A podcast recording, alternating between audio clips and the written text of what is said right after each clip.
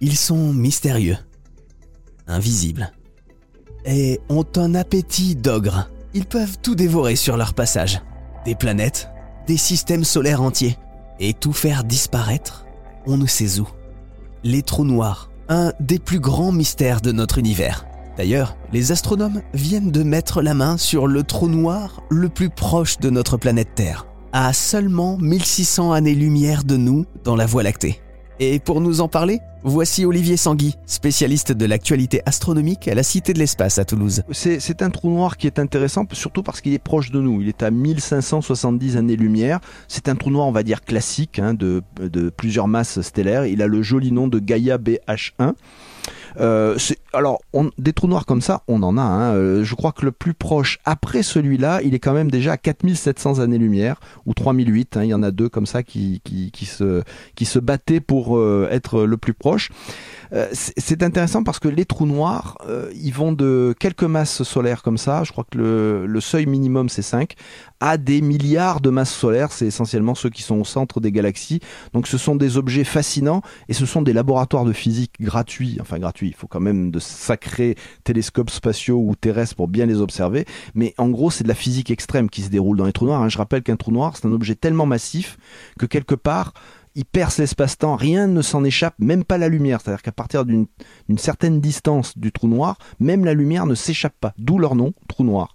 Voilà, donc ce sont des objets de, physique extrême et plus on, les étudie, plus on peut espérer comprendre la physique fondamentale. Ça fait le trou noir le plus proche de la Terre connu à ce jour, hein, je crois. Alors en termes, euh, on va dire, euh, cosmiques, c'est le voisinage.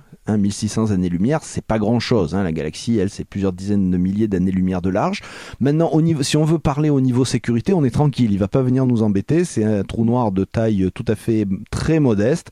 Il va pas venir perturber, si vous voulez, notre système solaire. Aucun souci là-dessus.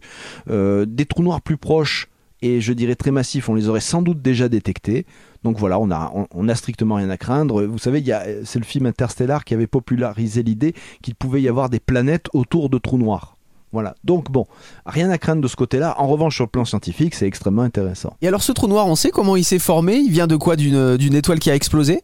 Oui, c'est probablement ce qu'on appelle un trou noir stellaire, c'est-à-dire il faut imaginer une étoile assez massive qui à la fin de sa vie s'effondre sur elle-même et la densité est telle qu'elle crée un trou noir. Parce que finalement, un trou noir, c'est un objet d'une densité telle qu'il perce, entre guillemets, euh, l'espace-temps. Pour, euh, alors je vais prendre une, analogie un petit peu simple, mais que tout le monde peut comprendre. Euh, souvent, on représente la gravité par des billes de billard placées sur un drap. Donc euh, bah, ça fait un creux dans le drap.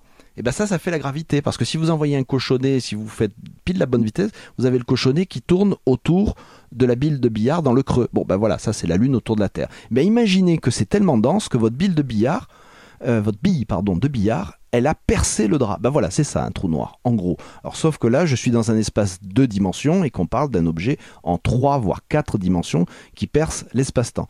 Donc ce sont des phénomènes extrêmement euh, fascinants et au bout du compte, euh, il faut savoir qu'un trou noir, il y a ce qu'on appelle une singularité, ce qui veut dire quelque chose par les modèles mathématiques, on n'arrive pas totalement à l'expliquer. En tout cas, il y a pas mal de choses sur l'astronomie qu'on arrive à expliquer et qui sont bien expliquées d'ailleurs à la Cité de l'Espace. Hein. Ben, l'avantage de la Cité de l'Espace, c'est que vous avez le panel de ce qu'on fait dans l'espace, à la fois en matière de science, en matière, euh, on va dire, d'observation de la Terre. Faut pas oublier que l'espace sert beaucoup à gérer les ressources naturelles terrestres, notamment à, évaluer le réchauffement climatique. On parle du retour sur la Lune et c'est véritablement accessible à toute la famille. Ça, c'est la marque de fabrique de la Cité de l'espace. Chacun dans une famille va trouver quelque chose qui lui parle. C'est véritablement ouvert à tous, petits et grands.